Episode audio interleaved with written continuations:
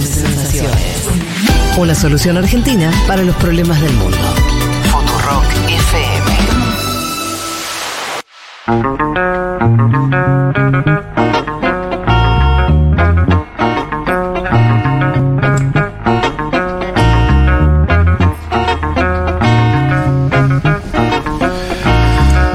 Bueno, aquí estamos de vuelta. Vamos a, a lo que. algunas de las cosas que le prometimos que tenía que ver con las elecciones en España.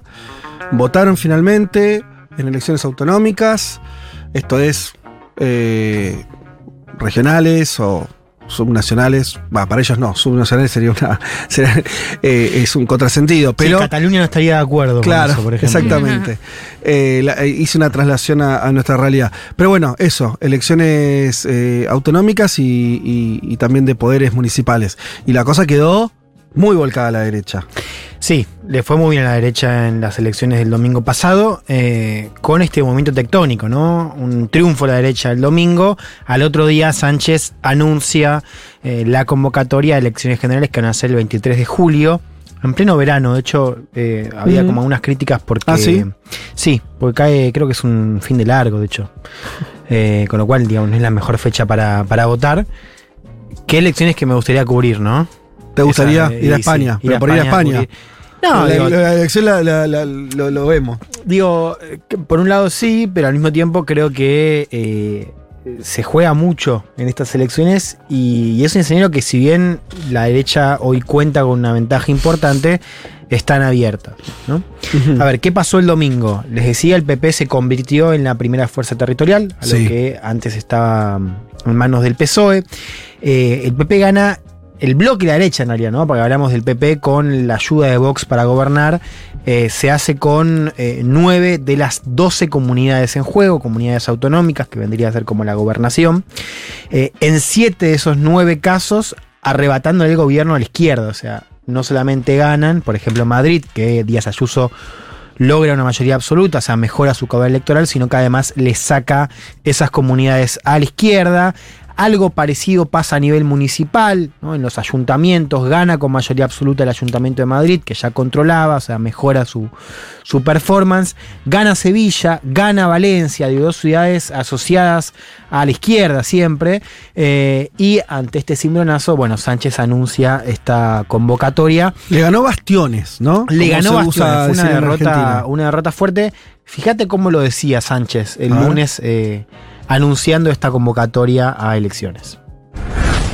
He tomado esta decisión a la vista de los resultados de las elecciones celebradas ayer. La primera consecuencia que tendrán estos resultados será que magníficos presidentes y presidentas autonómicos, alcaldes y alcaldesas socialistas, se van a ver desplazados con una gestión impecable y ello a pesar de que muchos de ellos y ellas han visto incrementado su apoyo en el día de ayer. La segunda consecuencia será que numerosas instituciones pasarán a ser administradas por nuevas mayorías, conformadas por el Partido Popular y por Vox. Y aunque las votaciones de ayer tenían un alcance municipal y autonómico, el sentido del voto traslada un mensaje que va más allá. Y por eso, como presidente del Gobierno y también como secretario general del Partido Socialista, asumo en primera persona los resultados y creo necesario dar una respuesta y someter nuestro mandato democrático a la voluntad popular. Bueno, clarito ahí lo que decía Sánchez. Eh, Me interesa una Sí. cosa que me expliques, porque él dice en un momento. Eh, bueno, hay dos cosas que me interesaron. Él dice, se van a ver desplazados. eh, ¿Cómo es que.? eh, los presidentes autonómicos. Claro, los presidentes de las autonomías que eh, hicieron un trabajo increíble, como que los valora mucho. Sí. Explícame eso, digo, cómo es gestiones, si es que. Si es que no es solamente una cuestión retórica, gestiones exitosas que finalmente no tienen votos o pierden. Y lo otro que dice es, a pesar de que les fue mejor, que tienen más votos que antes, ¿cómo funciona Bien. eso? Eh, yo creo que ahí tenemos el, el dato saliente, ¿no? Para la izquierda. Eh, el domingo al PSOE le Mm. fue más o menos igual que antes. De hecho, si vos tomás los votos a nivel nacional, si vos lo trasladás, digo, trasladás los votos al- del PSOE a nivel nacional, suma alrededor del 28%, que es lo que ya tenía. Sí. Lo que pasó, y por eso el cambio en los gobiernos, es que el espacio a la izquierda del PSOE, por ejemplo, Podemos, le fue muy mal. Mm. pero muy mal. O sea, Podemos se eh, derrumba, ¿no? queda eh, afuera, por ejemplo, si vos tomás la alianza de Podemos e Izquierda Unida, que sean Unidas Podemos, que fue junta en 10 de las 12 comunidades que estaban en juego, primero una cuestión simbólica, Podemos se queda fuera de la Asamblea de Madrid, lo Sí. cual no es un dato menor, Podemos nace en Madrid. Se quedan fuera de la comunidad, se quedan fuera del ayuntamiento Ajá. Se quedan afuera de Valencia. En Valencia pierden el 60% del voto.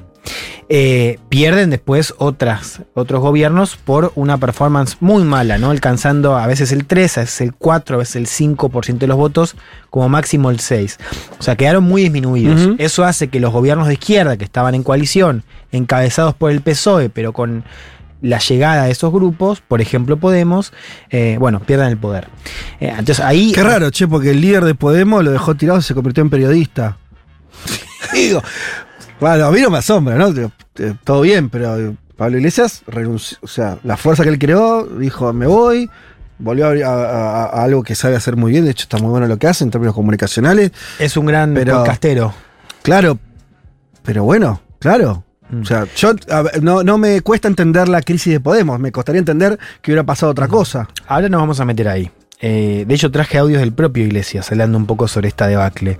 eh, en la cual, por supuesto, él tiene responsabilidad por ser secretario general y por, bueno, después, como decías vos, renunciar al, al mando, al menos de manera pública.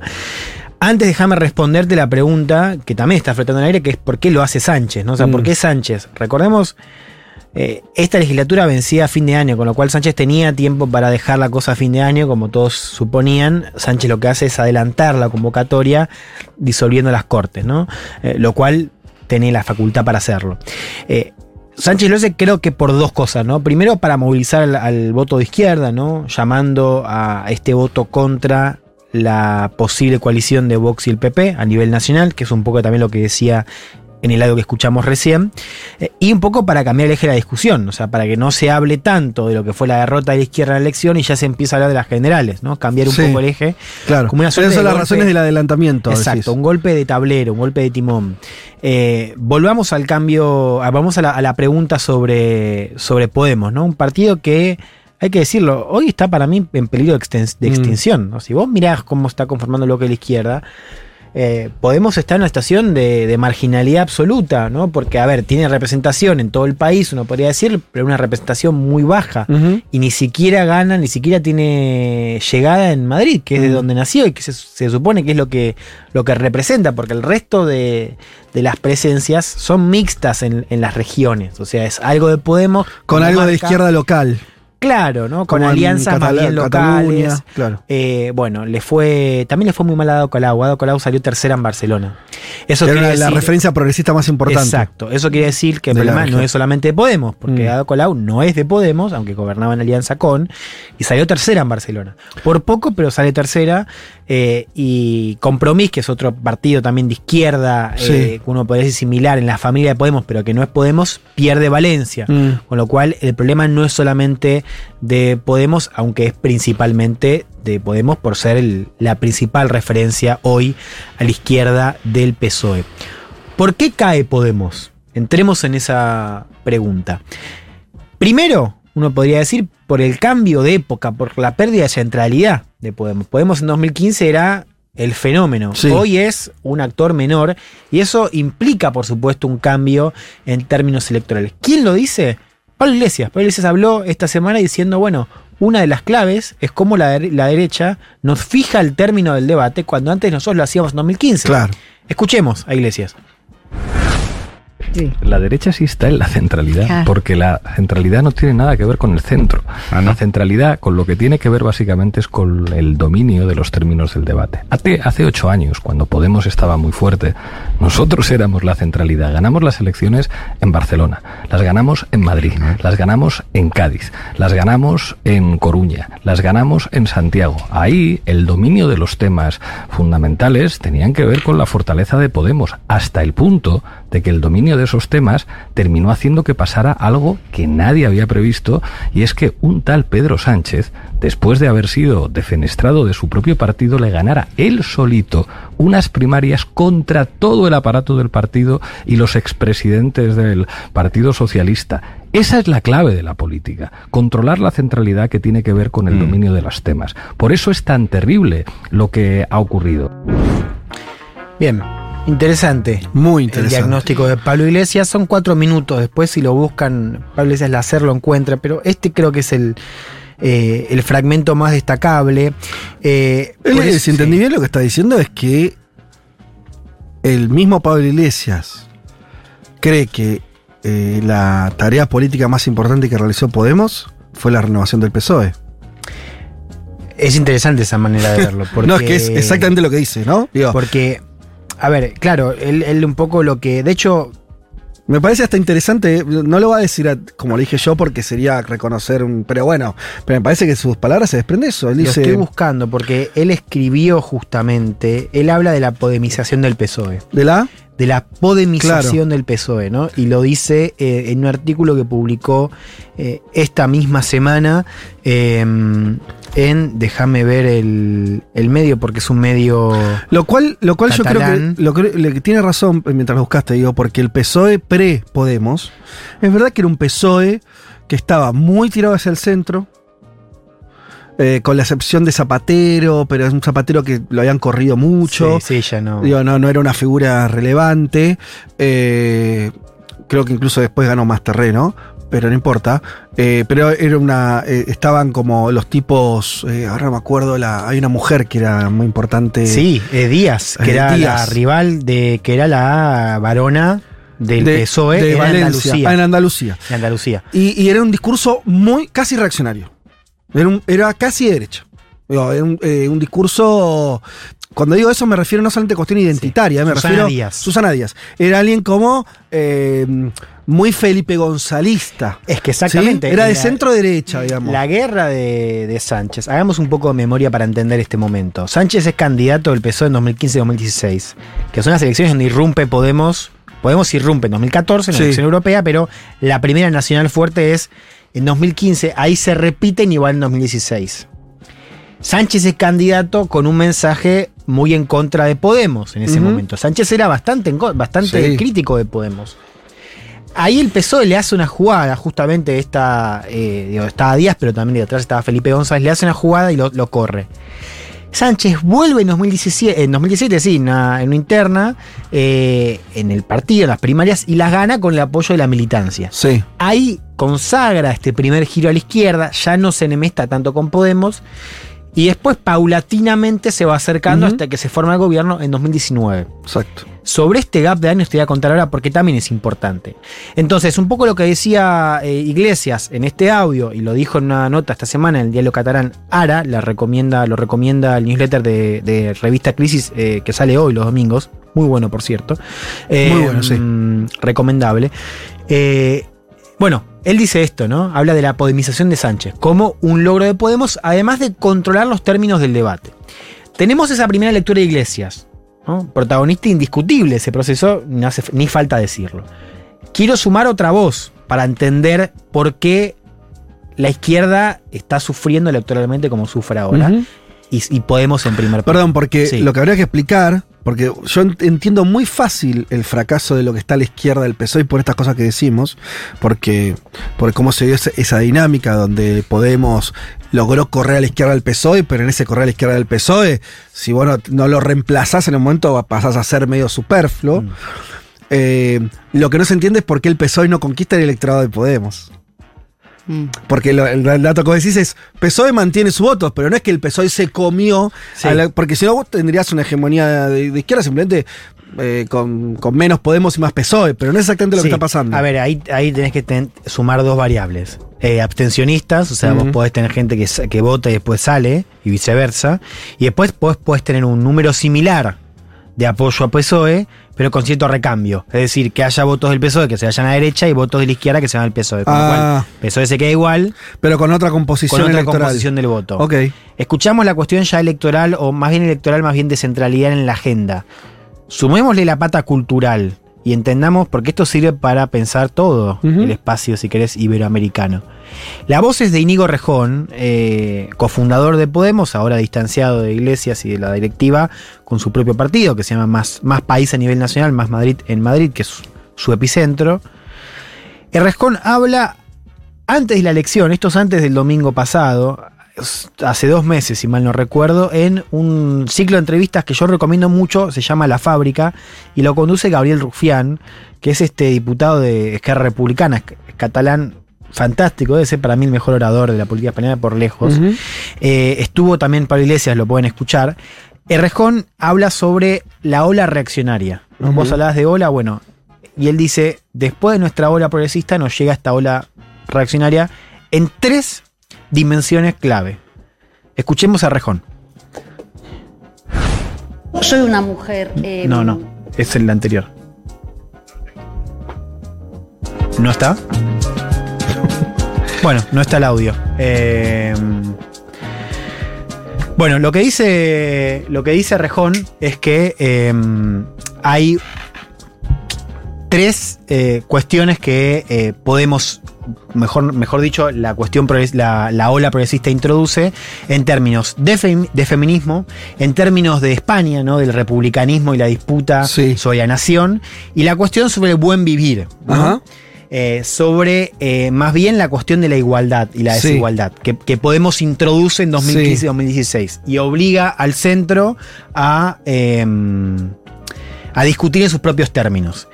Esas tres olas cambian eh, radicalmente. En la cuestión del, pro- del- del feminismo cambia una, un backlash por el tema, recuerdan el- el- la cuestión de la manada como un tema que genera la entrada, el caso de violación grupal que se da en el debate eh, en la elección de Andalucía, que es la primera que gana Vox.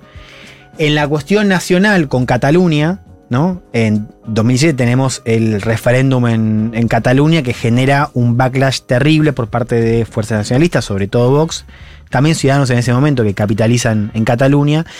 Y la cuestión del buen vivir, eh, Errejón lo plantea muy bien, por eso igual me gustaría que encontremos el audio, si, se puede, eh, porque Errejón dice esto de, eh, ahora el, discurso es, che, eh, ustedes están al gobierno, la están pensando mejor, nosotros seguimos igual. Claro. ¿Entendés? Como ustedes ganan mucho mejor que antes, están en el gobierno, yo estoy igual, no me cambió la vida. ¿Qui- ¿Quién diría eso? Un votante quizás seducido por eh, los planteamientos de igualdad de Podemos, eh, que, eh, bueno, no los vota más. ¿Se entiende? O sea, que le recriminan a la dirigencia del partido que ellos sí mejoraron Claro, su que situación. ellos individualmente lo, lo tenemos. Escuchémoslo. Ahí A está. ver. de la extrema derecha en España se nutrió como de tres rencores. El rencor contra Cataluña. En otros países la extrema derecha ha crecido más por el, por el racismo. Yo creo que en España ha crecido más por el anticatalanismo, fundamentalmente. El rencor contra Cataluña, que habla de una identidad nacional española frágil, que se siente muy amenazada, siente muy amenazada, muy amenazada en su ser, porque se ha afirmado también siempre contra las periferias. El rencor contra el feminismo, que a muchos hombres les pone como la defensiva, digamos, ahora, me- ahora voy a tener que pedir perdón por ser como soy, ¿no? En lugar de plantearse qué lugar tengo, qué me pasa a mí, qué me hace a mí el patriarcado, ¿no? Y el rencor contra la propuesta igualitaria que supuso el primer Podemos en su momento. Mira, decían que venían a cambiarlo todo y fíjate ahora lo bien que están ellos y yo estoy mal, ¿no? El rencor contra esas tres olas, cuando esas tres olas, el feminismo, el 1 de octubre, digamos, y el movimiento igualitarista que intentamos, que venía el 15M, cuando esas tres olas empiezan como a decaer, viene como la ola reaccionaria que viene a decir, lo ves, si al final nada sirve para nada, nada cambia nada, eh, pues dejémonos de tonterías, ¿no? Habéis estirado demasiado la democracia y esto no le ha hecho ningún bien al país. A ver qué os habéis creído, que este país al final es nuestro, de los que ganamos la guerra, ¿no? Em, Bien, clarito, ¿no? Eh, esos tres anti para mí son clave para pensar hoy eh, el, el avance de la derecha a nivel cultural. El antifeminismo como un componente central, yo no sé cuán lejos estamos de eso hoy, naturalmente. Esto sí es más español, que es el anti-independentismo catalán, eso sí es exclusivamente español, y ahí el gran punto de inflexión 2017. Y el anti-igualitarismo, ¿no? Que ahí tenemos esta primera ola a favor de Podemos en 2015-2016 y ahora este backlash, ¿no? Decir, bueno, la vida económica no me cambió tanto, a ustedes están en el gobierno y la cosa sigue igual. O sea, como para preguntarte, ¿no? Ahí eh, el reclamo es que no hubo esa, o sea, que esa reivindicación de el buen vivir o de una política más igualitaria no se tradujo en políticas eh, que, que alcanzaran a la población. Claro. Ahora, lo, lo cierto es que sí hubo política, digo, el salario mínimo se subió, las pensiones se reformaron, la reforma laboral de Rajoy se derogó. O sea, vos tenés un set de políticas, ¿no? Lo que pasa es que hay una percepción de que eso no ha, no ha alterado estructuralmente No las condiciones de vida. ¿no? Eh, o sea, España ha mejorado en todos los indicadores, lo ha hecho con políticas de este gobierno, pero mi experiencia subjetiva me dice que no cambió mucho. Qué extraño todo, ¿no? Sí. Es un problema, es, es muy extraño todo. el- o sea, está muy bien. eh, notan lo extraño que es decir. Eh, se mejoraron una serie de cuestiones muy concretas y que tenían que ver con esa agenda. Pero como la gente igual no, al final no votó eso, lo que cabría analizar es que igual o no alcanzó o no era lo que la gente quería. Pero es bastante, digo, desafía mucho a la forma normal de ver las cosas. Porque vos podrías decir, no sé, eh, che, no, pasa que el gobierno de Sánchez al final hizo todo al revés de lo que había dicho. Entonces, bueno, hay una especie de desafección por, no sé, lo, lo puedes plantear con el gobierno acá en Argentina, ¿no? Donde por ahí eh, no se cumplieron ciertas expectativas. En el caso de España es más difícil ver eso, porque por eso que contabas, aumento de salario mínimo, sacaron la- una ley de alquileres ahora. Sí, ley de eh, vivienda, hubo mejoras. Bla, bla, en- bla, bla. sí. O sea, eh, además de la agenda identitaria, que ni hablar también, con sus problemas, pero tuvieron una- un avance en ese sentido. Es que esa está la- para mí ahí está la, la cuestión. A ver. Es si el avance de la agenda identitaria no hace que todo lo que vos lograste a nivel económico quede opacado con el discurso cultural de la derecha. Bien. Eh, que ahí entramos en la obsesión de, de- de Pablo Iglesias, que al, al que se le pueden achacar un montón de cosas a Sí. nivel de estrategia electoral y política, y- e incluso discursiva. Pero él dice, bueno, eh, ustedes me ven como un loco por ya lo de los medios de comunicación y las agendas. Sí. Me dicen que es mi obsesión, pero Sí. bueno, vos fíjate que los términos del debate en algo Claro. importan. Entonces también tiene algo de razón cuando dice eso. Ahora, también hay algo que es cierto que dice Rejón, lo dice después. Dice, vos fíjate que la ola reaccionaria arranca antes de la llegada de este gobierno. Porque Sánchez gobierna entre 2018 y 2020 en solitario, desbancando a Rajoy. Recordemos esto, Sánchez gana la primera elección suya en 2019. Él había gobernado, ¿se acuerdan? Cuando desbanca a Rajoy en una moción de censura y a él lo invisten como presidente, con los votos o con el apoyo del- de los grupos eh, como los eh, independentistas catalanes y Unidas Podemos, que se abstiene. Pero, pero el PSOE gobierna en, minoría ahí, no es una coalición. Se hace coalición en 2019 y empieza a gobernar con el 2020. Entonces, eh, dice, ahí ya estábamos corriendo atrás la agenda, porque ya había irrumpido Vox. Acuérdense eso, cuando se repiten las elecciones, o sea, el PSOE gana en 2019, ahí aparece esta idea de la coalición que no se da con, con Podemos. Sí. Sánchez se hincha las bolas y dice, armo Sí. elecciones y fuerzo un poco Sí. más. ¿Qué hace ahí? Muy bien, Sánchez. Le bajan dos escaños, le baja mucho más a Podemos. Pero ¿qué pasa? Gana, gana Vox. Claro. Podemos, eh, Vox du- duplica y se convierte en, en tercera fuerza con 15 escaños. Sí. Entonces, ahí lo que dice Rejón es, ojo que ya estábamos corriendo atrás. O sea, nosotros arrancamos el gobierno corriendo atrás. Sí. Y viene la pandemia. Sí. Que la pandemia hace que muchas cosas que antes parecían totalmente imposibles de una lógica pública, de izquierda, como Sí. hablar de nacionalizar, de pronto parezcan posibles. Pero bueno, al mismo tiempo a nivel cultural las izquierdas también empiezan a sufrir, ¿no? Se sufren, más allá de las cuestiones propias de la pandemia, con esto que decía antes, la cuestión catalana, la cuestión del feminismo y la cuestión de O sea, la agenda igualitarista. Eh, básicamente lo- le- la idea en la que yo estoy, estoy de acuerdo, pero me parece que es una idea que le falta mucha precisión, es que efectivamente lo que hay es una ola reaccionaria, ¿no? ¿No? Sí. es básicamente, digo, tanto Pablo como... Va, Iglesia dice otra cosa. Yo insisto con esta idea, nuestra función fue correr al, al PSOE de la izquierda, que lo lograron. Fíjate darse cuenta de, la- de lo que lograste. Quiere decir, Sí. por ahí no era lo que querías, pero la vida es así. Mm. O sea, nunca, ninguna revolución hace lo que quería hacer. ¿Sí? Sí. Pero hacen cambios. Entonces, efectivamente, yo creo que Podemos tuvo un efecto muy positivo en correr a la izquierda una parte del escenario político. Primero todo, un momento todo, 2013, 2014. Efectivamente, después el este PSOE de hoy está más a la izquierda del PSOE anterior.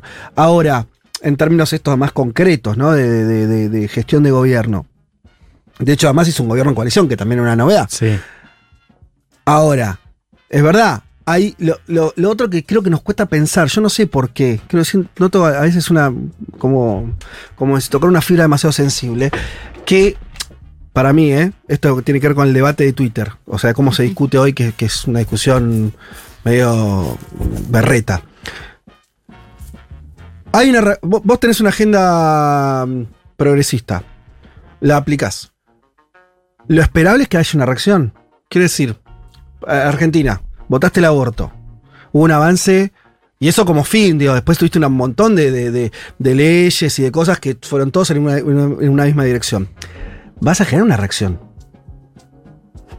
Y la reacción va a ser por derecha. Mm. Porque si, de hecho, si lo que hiciste tuvo algún sentido, es que tocaste algún interés y vas a generar una reacción. El problema es que decir eso es leído como, como si la- el culpable de la reacción sea esa agenda. Yo digo sí. Es el culpable. es todo el chiste el asunto. El tema es qué haces con eso.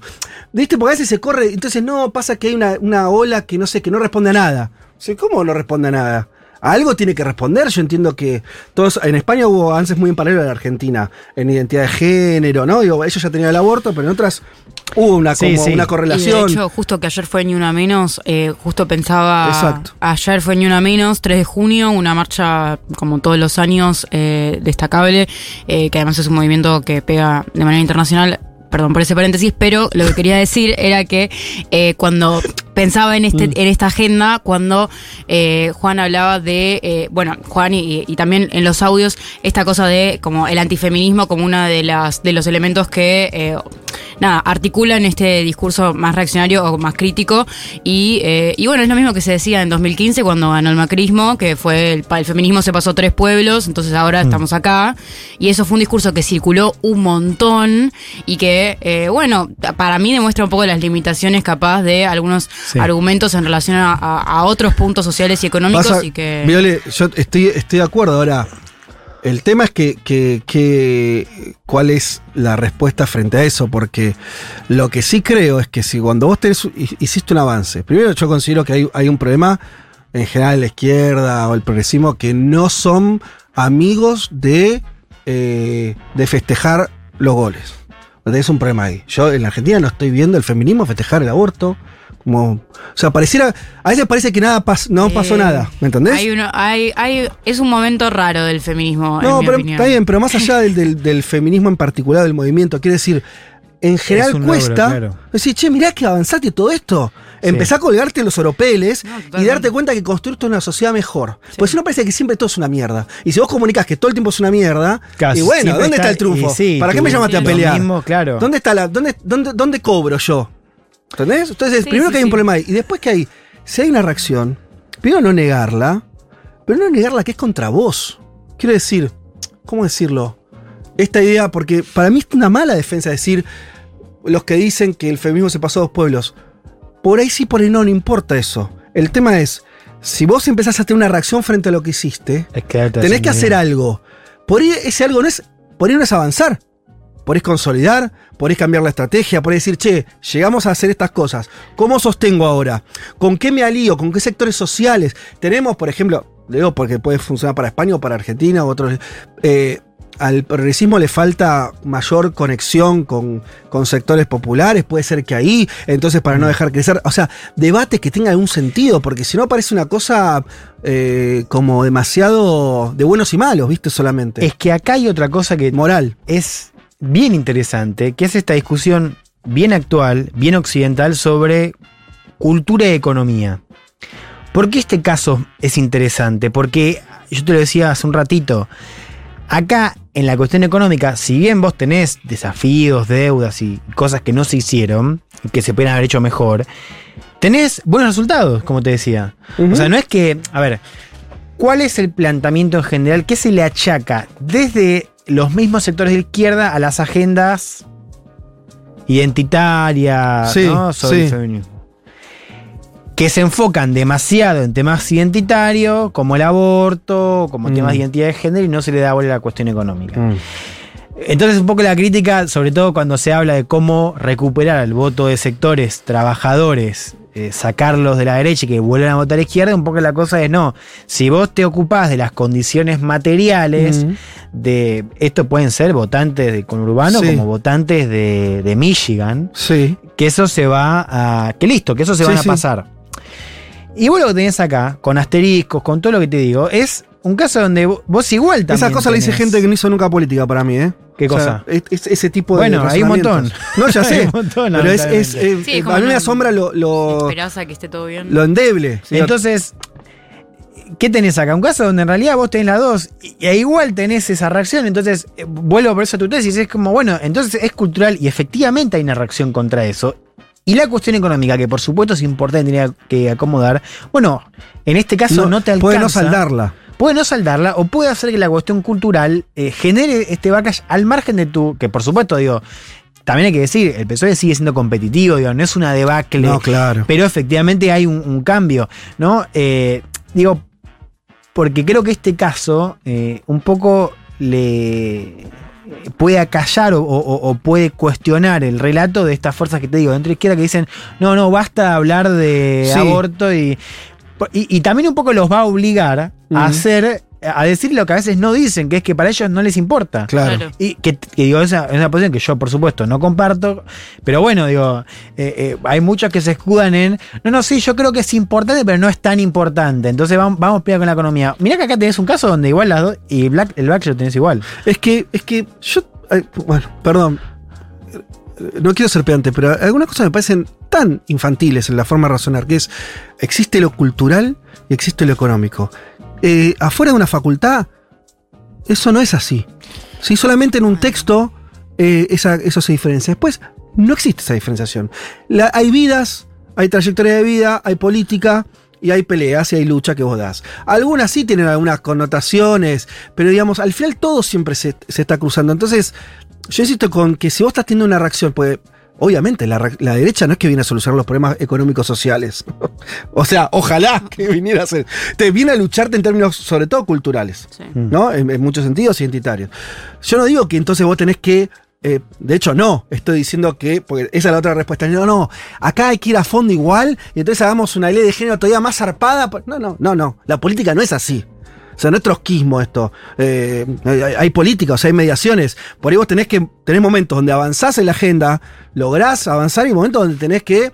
eh, replegar un sentido defensivo, de simplemente decir, bueno, ahora viene por una serie de cuestiones que me superan, viene una reacción, yo tengo que buscar la forma de articulación política para sostener eso, o sea, para que los pibes no se hagan eh, antiabortistas, ¿no? Bueno, ¿cómo hacemos eso? ¿Es un desafío político? Yo sí, me parece que se le tienen que preguntar los movimientos así, Sí. no solamente en un, en un sentido utilitario, como decir, no, menos, menos cultura, menos eh, agenda identitaria, más economía, eh, sino pensar en términos políticos cómo enfrentas a la derecha o a esto, eh, o a los sectores Sí, ultraderecha hay algo, de tus fortalezas. De, de- de una, una cosa que para mí también es, es bastante, mm, por lo menos poco estratégica, que es hacer de cuenta, o sea, como la idea de volver el tiempo atrás.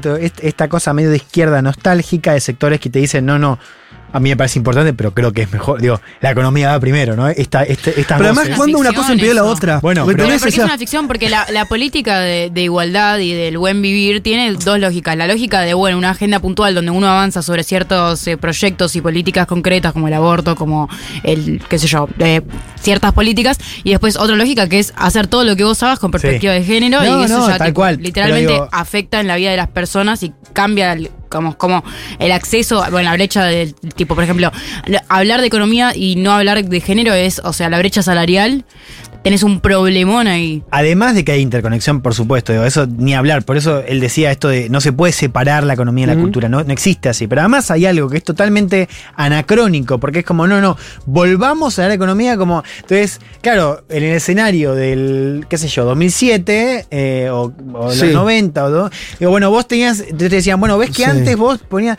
bueno, ese antes no existe más porque Claro, hay está. irrupción, porque hay ola, porque hay. Y menos mal que sucede, porque eso Claro. denota Un cierto avance. progreso, Sí, claro. exactamente. Tal cual, tal cual. Pero además no existe volver atrás, porque digo, vos te- como fuerza política te tenés que hacer cargo de esas demandas también, porque esas demandas te tocan a vos. Y no, no puedes volver a un momento donde esas demandas no estaban sobre la mesa. Menos mal. Sí. Claro, por suerte. en- en Sí. todo caso, lo que creo que es, eh, mira, lo discutimos acá en la radio eh, en la semana, en el programa de Julia, eh, hicieron un móvil en la escuela, en una escuela, eh, y, y la mayoría, eh, mira, decían que decían que iban a votar a mi ley, gente eh, Sí. pibe de 16, 17. Eh, hay que ver después si eso efectivamente es voto, esa expresión, bla. Pero decían, bueno, yo le digo, esos pibes, yo no voy a renunciar a que esos, esos pibes, no- obviamente que no son fachos, y además no expresaron ninguna idea facha en- en- cuando le preguntaban, pero además es lo que yo saldría a disputar. Esa, esa gente.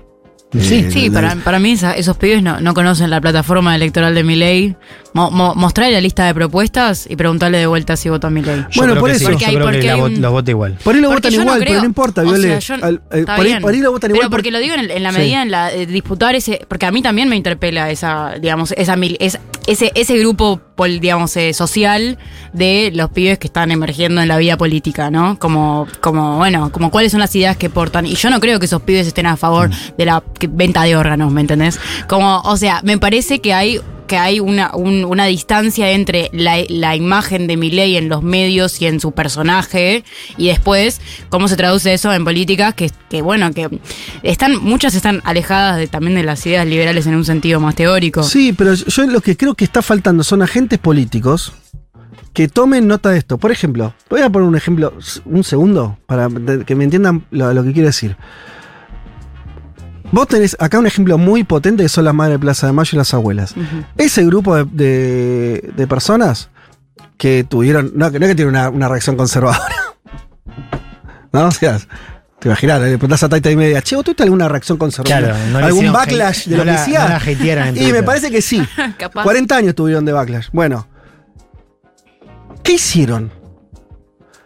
Porque acá sí hay un tema, ¿eh? que me parece, a veces sí me parece que el progresismo descuelga y piensa que la agenda. Creo que más.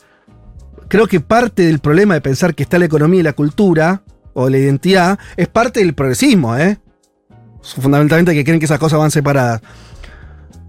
Las abuelas y las madres se la pasaron generando un discurso social.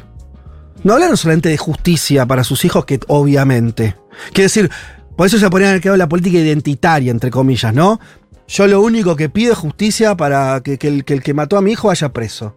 Todo lo que vimos en Argentina, sabemos que, ninguna línea, ni de madre ni de abuela, dijeron eso. Se preocuparon por los pobres, por la desocupación. ¿Qué significa eso? Dejaron un discurso político. Entonces vos podías empatizar, de, de- ¿entendés? Podés verlas, o sea, accionaron políticamente, por eso no quedaron encerradas, por eso nunca fueron, nunca quedaron, sino que fueron cada vez acumulando poder, acumulando legitimidad, y después cuando hubo un gobierno que le dio pelota, eh, esa agenda la trasladaron y la convirtieron, la convirtieron en política. Pero es así la cosa. Ahora, si vos pensás que solamente, pues esto sí me parece que es una crítica que empezás que, hay que poner, y lo vi en la Argentina en los últimos años, yo lo vi desde instancias gubernamentales fuertes, ¿no? Esta idea como medio, yo puedo generar una agenda de identidad por arriba, que no me importa, digo, esto está bien, moralmente está bien. Después si esto llega a la gente, cómo llega, si para, cómo, qué piensa la vecina Chola, si no si no le parece raro todo lo que está pasando y cómo le explicamos. Porque la, la diversidad sexual hay que explicarla, ¿eh? No es que, ¿no? La tolerancia en ese sentido, los derechos, más que la tolerancia, Eh, sí. los derechos, hay que explicarlo eso. Mm. Pero hay que explicarlo políticamente, no en un cuadernillo solamente. Entonces a mí me parece que hay un, una, un hueco político hay- que yo lo veo en todos lados, en España ni hablar. Quiero eso. volver a España para cerrar esta Sí, por idea. favor, fuimos. Y, y la idea tiene que ver con. Hay que empezar a, a estudiar y a entender mejor ese link entre cultura y economía. Y para mí hay un libro, creo que lo charlamos hace poco, o, o lo charlamos fuera del aire, que es, eh, es un libro que se llama Strangers in Their Own Land, es, eh, Extraños en su propia tierra, es de una socióloga estadounidense, se llama eh, Arlie Hochschild, que es una, una mina de, de California, progresista que se va, que viaja a Luisiana, al corazón del Tea Party, se va Ajá. antes de la llegada de Trump. ¿En qué año? Bueno, el por ahí. año ¿2016 o, o mucho antes? Eh, se publica en 2016, Ah. eh, pero no me acuerdo Está bien, pero en es- qué años, o sea, se va... eh, Como para- dijiste, Tea Party me llevó al 2008, por eso nada eh, más. 2011, es. Claro. 2010 es Tea Party. 2010. Esto es entre 2011 y 2016. ¿Y por qué ella va al corazón conservador del Tea Party? Porque ella- ella dice, estos son los lugares que más Estado necesitan. Entonces, ¿cómo puede ser que estos, est- que estos territorios totalmente abandonados por el Estado, postergados con tipos de clase trabajadora, terminen favoreciendo las ideas del Tea Party que son básicamente Sí. 10 ricos que no quieren pagar impuestos Sí. en el Partido Republicano? Eso fue el Tea Party. El. Tea Party tuvo, por supuesto, mucho arraigo popular. Sí, claro. Pero digamos, en su concepción era eso. Era rebelarse contra el gobierno federal comunista de Barack Obama. Resumo, es un libro largo. Pero ella habla de esta idea que para mí es, es muy interesante, la idea de, de privación relativa, que es yo reconozco que estoy mal económicamente, pero además lo que hago para explicar mi, mi- mi- mi mala situación económica es la idea de que hay otros que se me están saltando la fila. Esa es la idea que Ujú. promueve, la idea de saltar la fila. ¿Qué es saltar la fila? Que mujeres, que inmigrantes, Minorías. que, que las minorías que son parte de esa agenda cultural están teniendo más beneficios que vos. Eso vos lo podés ver, de hecho lo discutimos en, Sí. en otro ámbito, con la cuestión de Brasil, por ejemplo, y de eh, cómo en las mo- movilizaciones contra Dilma había esta cosa de yo, la estoy- yo soy un Uber que no llego a fin de mes, pero los negros del nordeste están viviendo como, ¿no? Por supuesto con mucha manipulación encima, ¿no? Ni hablar. Pero esta idea de, es un ejemplo de cómo se linkea la cuestión cultural con la económica. O sea, claramente ahí tenés un, un problema económico, gente que necesita el Estado, gente que la está pasando mal, pero que su principal motivo de adhesión a esas ideas de derecha que quieren menos Estado, insisto, en este caso en Estados Unidos, es esta idea de saltar la fila, de cómo los ciudadanos honorables de Estados Unidos están siendo postergados por la agenda de las minorías. Es un ejemplo, yo creo que es bastante relevante para entender eh, algunas cosas que estamos viendo acá, algunas cosas, ¿no? No por supuesto todas. Eso es lo que tiene que ver con la izquierda. La gran pregunta, y ya voy cerrando, Sí.